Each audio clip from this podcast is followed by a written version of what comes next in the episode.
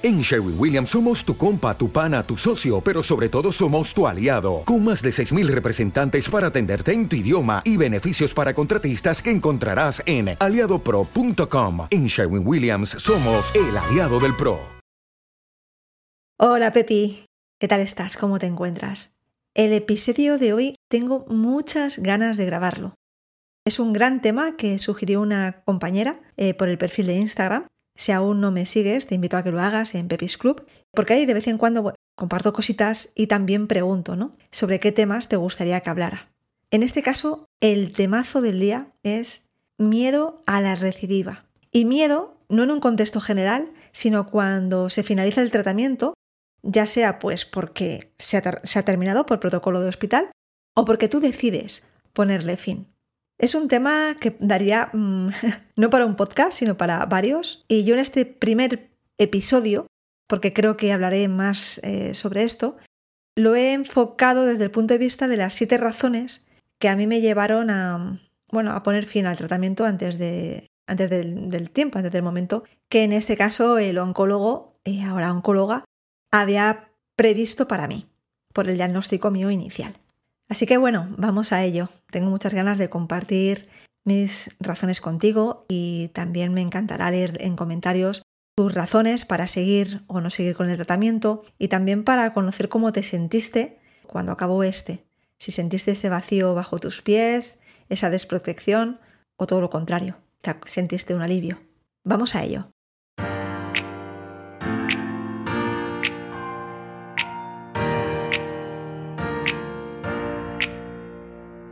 Bienvenidas, Pepis. Este es nuestro espacio íntimo, un espacio para mujeres que como tú, como yo, hemos superado un cáncer de mama. También para mujeres que actualmente lo están superando. Soy Rocío García y en 2015 fui diagnosticada con cáncer ER2. Aquí, en este espacio, en el podcast de Pepis, quiero volcar todos mis aprendizajes, también todos los miedos que he superado, todas mis creencias limitantes todo lo que voy conquistando. Quiero que esto sea un espacio de crecimiento, de acompañamiento y que juntas lo hagamos más grande. Comenzamos.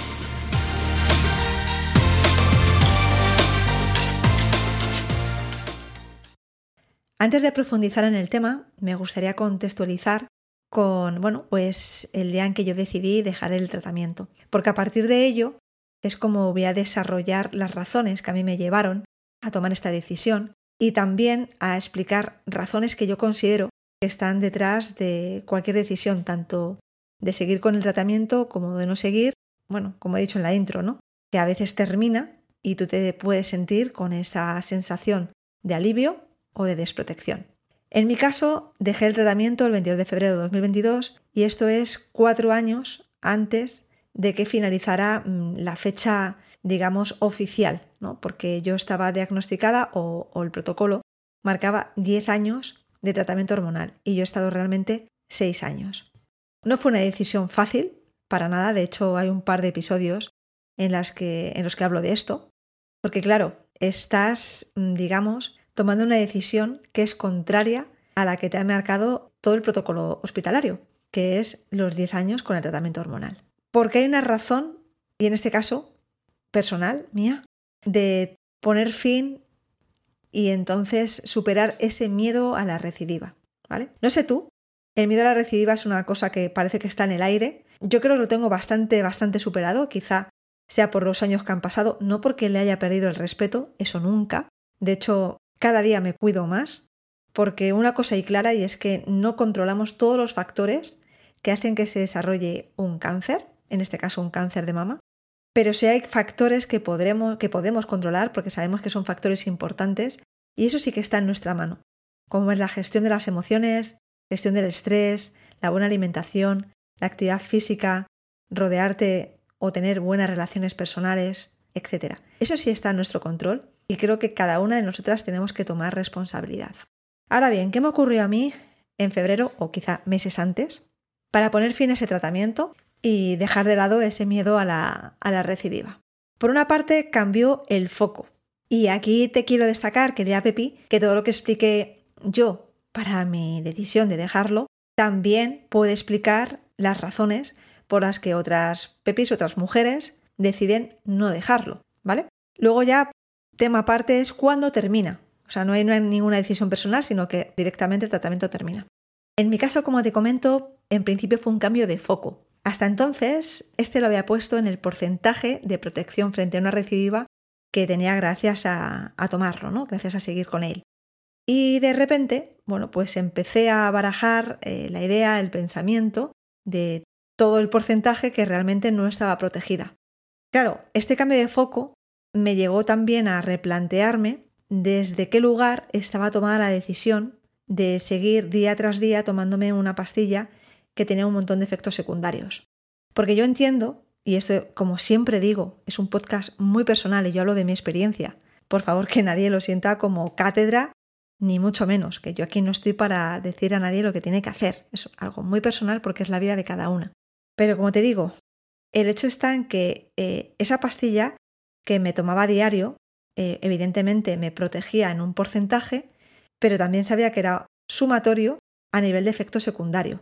Yo entiendo que cuando estamos con un diagnóstico grave, eh, llegamos al hospital con un diagnóstico de cáncer de mama, con el tumor que puede medir X, que podemos estar en un nivel desde 1 a 4 metastásico, evidentemente la medicina occidental y hay que ponerse en manos de los médicos, tratamiento, quimio, radio, inmunoterapia, lo que haga falta.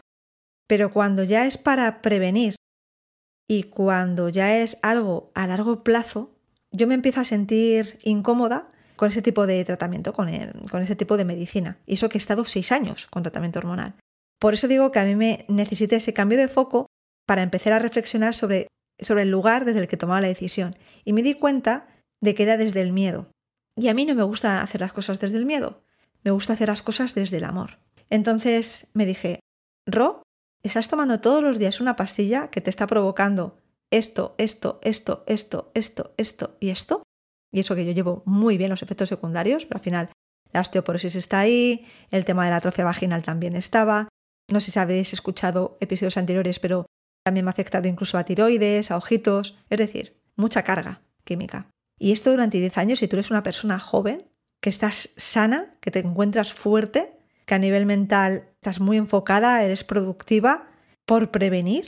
Y entonces empezó a tambalearse, bueno, pues pilares, o mejor dicho, actos que hacía de forma automática, como era tomarme esa pastilla porque alguien, por supuesto los médicos, a quienes admiro y respeto, eh, eso que quede claro, me habían dicho de, tomármela durante 10 años. Pero llega un momento en que, por lo menos a mí me pasó, que siento esa incoherencia. Si yo soy una persona sana, ¿por qué me tengo que comer? Me tengo que tomar esta pastilla por prevenir, cuando encima la pastilla, y esto ya enlaza con otra razón, no protege al 100%.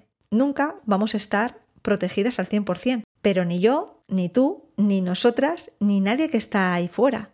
La vida sucede, en la vida pasan cosas, y no hay una pastilla que sirva para que, toma, ya está.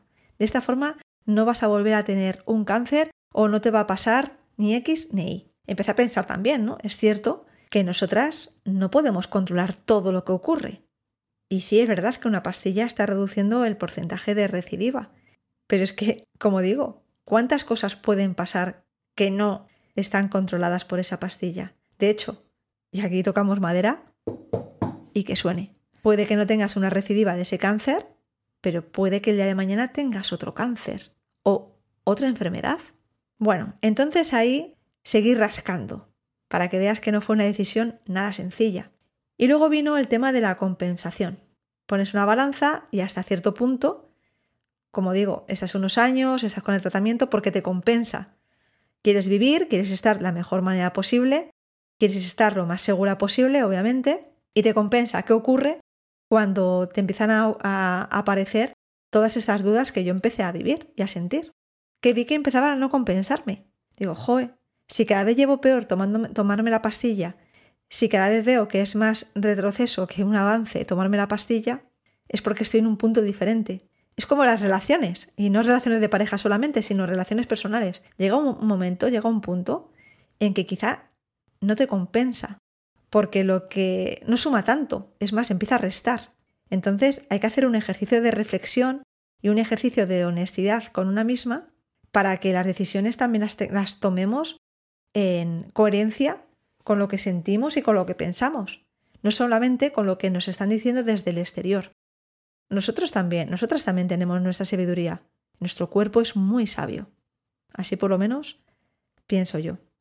Bueno, si seguimos rascando, también ocurre, y esto lo he visto con, con varias mujeres con las que he hablado, que la toma de tratamiento a veces exime de responsabilidad. Y quiero explicar. Yo siempre me he cuidado mucho, ¿vale? Me he cuidado mm, desde el minuto uno que tuve el diagnóstico, empecé a hacer cambios. Y es cierto que siempre eh, he tenido muy claro que me tengo que cuidar. Pero no es menos cierto que en episodios eh, laborales donde tenía muchísimo, muchísima carga de trabajo, ha habido temas míos de actividad física, de comer de una forma determinada, que las he dejado de lado por falta de tiempo. Es decir, no lo he priorizado. Y esto veo que en algunas mujeres, por el mero hecho de tomarse una pastilla y de sentirse seguras con ese tratamiento, no se priorizan y no empiezan a dar un paso a cuidarse con la actividad física, a meditar, a mm, dedicar tiempo al aprendizaje de la gestión emocional, de, de sembrar buenas relaciones personales, de tener proyectos, de tener sueños, de conocerse. Porque Em, digamos, bueno, que le dan toda esa responsabilidad de que están bien a la confianza, porque es muy fácil confiar, es cómodo confiar, mejor dicho, es muy cómodo, de bueno, estoy con el tratamiento eh, X, Y Z y yo por mi, por mi parte no tengo que hacer nada más. De hecho, el oncólogo o la oncóloga me ha dicho que así está bien, que yo no tengo que hacer nada más. La información está a un clic. Somos muchas las que hablamos, ya no solamente compis, sino también otros profesionales que hablan de la importancia que tiene la gestión, la actividad física, la alimentación, etcétera, como para simplemente llevar a cabo el tratamiento. Entonces, ¿a mí qué me ha ocurrido? Que yo, una vez que lo he dejado, nunca más me he faltado como prioridad. Es decir, tengo eh, momentos con muchísima carga de trabajo, yo me dedico al marketing, y bueno, y al posicionamiento en buscadores, al, SEO. Y hay momentos que con los clientes tengo muchísima carga de trabajo, de verdad. Pero no me fallo. Y no me fallo porque yo sé que el cuerpo es extremadamente perfecto y generoso y que no le puedo fallar. Porque él me lo está dando todo, pero yo no le voy a fallar. Y no le voy a fallar con mi meditación diaria matutina, ni con mi Tao, ni con mi actividad física, ni con mi buena alimentación. Prefiero un día no comer antes de comer cualquier guarrería. Entonces, que estés tomando tratamiento tampoco te exime de tu toma de responsabilidad. Esto es así. Si seguimos, ya, habría hablado de cinco razones por las que yo tomé ese paso, ¿no? Que sería el cambio de foco, la decisión tomada desde el miedo o desde el amor, darme cuenta de que tú no puedes controlar nada al 100% de que la vida sucede. Esa compensación, ¿no? Esa balanza de me compensa o no me compensa esa toma de responsabilidad. Y ya lo he, más o menos lo he dicho, pero también es esa conexión con el cuerpo. Ese sentir que nuestro cuerpo es realmente nuestro templo y que es sumamente inteligente. Porque nosotros, nosotras, somos parte de la naturaleza y la naturaleza es sabia. Lo que pasa es que también hay que dejarla actuar. Como te digo, si estás haciendo una, hemorragia o tienes un diagnóstico eh, muy grave, evidentemente vamos a hacer uso de los avances de la medicina. Está claro. Pero a grandes eh, escala de tiempos, a, a meses, con enfermedades crónicas, creo que es importante mirar a la naturaleza y dejar tiempo de regeneración, siempre y cuando también, de nuevo, tomemos responsabilidad. A mí llegó un momento en que el cuerpo me rechazaba la pastilla, es decir, no podía tomármela. Yo siempre, nunca he tenido problemas, vamos, para tomarme una pastilla con agua. Y llegó un momento en que por más vasos de agua que bebía, la pastilla no pasaba. No pasaba. El cuerpo me estaba diciendo claramente que no quería esa pastilla.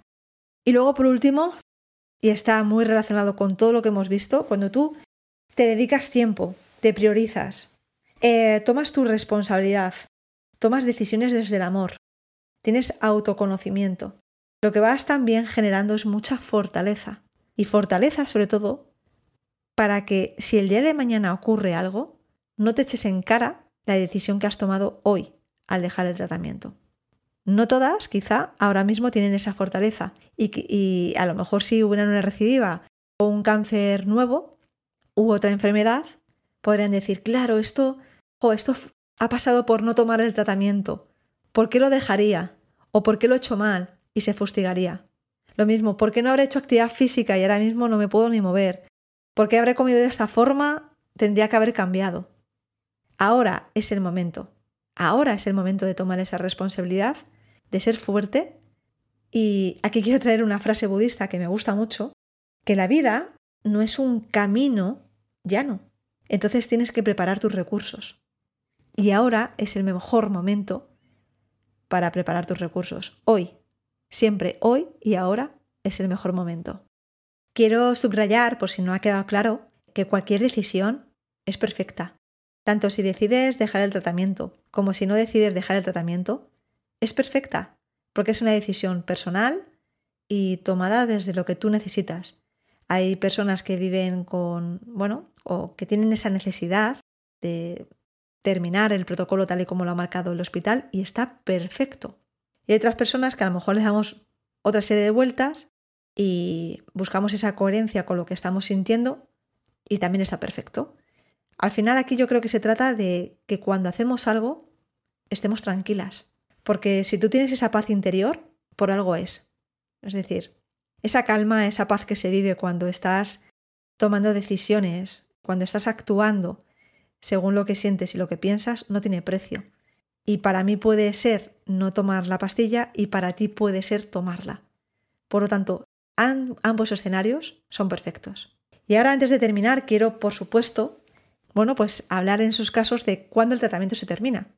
No hay ninguna decisión personal, pero es que después de 5 años, después de 10 años, el tratamiento hormonal finaliza y ya está, no hay nada químico que tengas que tomar cada día y que te recuerde que bueno, que de alguna manera estás protegida. Aquí diría, en los protocolos de hospital siempre se va a máximas, o sea, la prevención, una vez que has tenido un cáncer de mama, siempre va a máximas, en tanto en la operación como en el tratamiento, como tanto el tratamiento de quimio como de radio, como inmunoterapia, como hormonal, siempre nunca se va a justo, siempre se va a máximas. Por lo tanto, es cierto que hay pocos estudios todavía y que los estudios tampoco es que estén mm, demasiado bien segmentados porque se mete, bueno, pues en una misma muestra a personas de distintas edades y sobre todo a personas con diferentes estados, me refiero, personas sedentarias, con personas que, que sí que han tenido actividad física, con personas que se han cuidado. Entonces son mujeres entre 20 y 60 años, bueno, pero hay factores que son determinantes que no están siendo segmentados, ¿vale? Pero lo que voy es que si te han, si te han diagnosticado no, si te han recomendado cinco años, es porque según el estudio, a partir del quinto año no hay mayor beneficio. Es decir, resta más que suma. Si lo que te han dicho son 10 años, es a máximos lo mismo.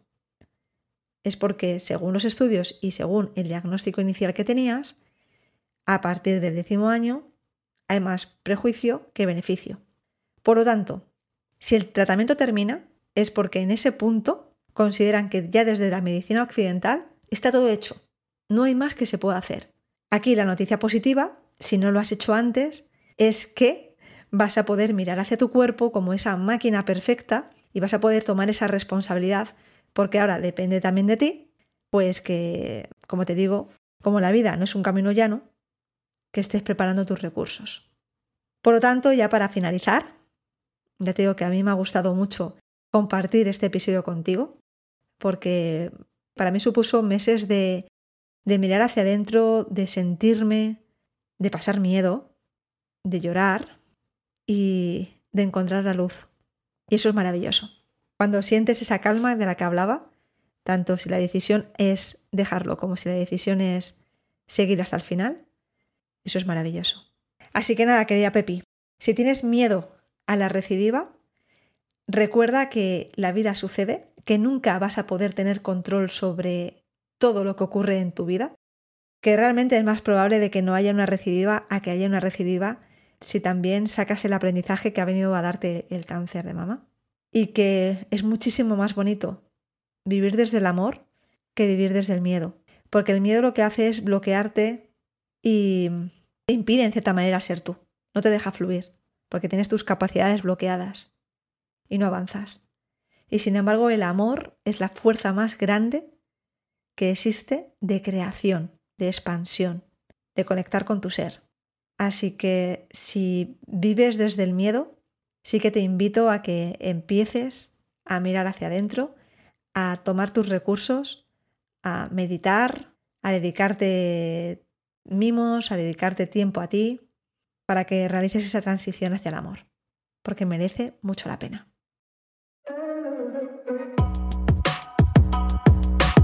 Si te ha gustado este episodio, únete al Club de las Pepis para no perderte ningún episodio nuevo. Y si crees que le puede ayudar a alguien, por favor, compártelo. También me puedes seguir en el perfil de Instagram Pepis Club. Ahí voy compartiendo todo lo que voy haciendo en mi día a día y que creo que puede ayudar. Nos sentimos en el próximo episodio. Por cierto, ¿te han dicho ya que eres preciosa?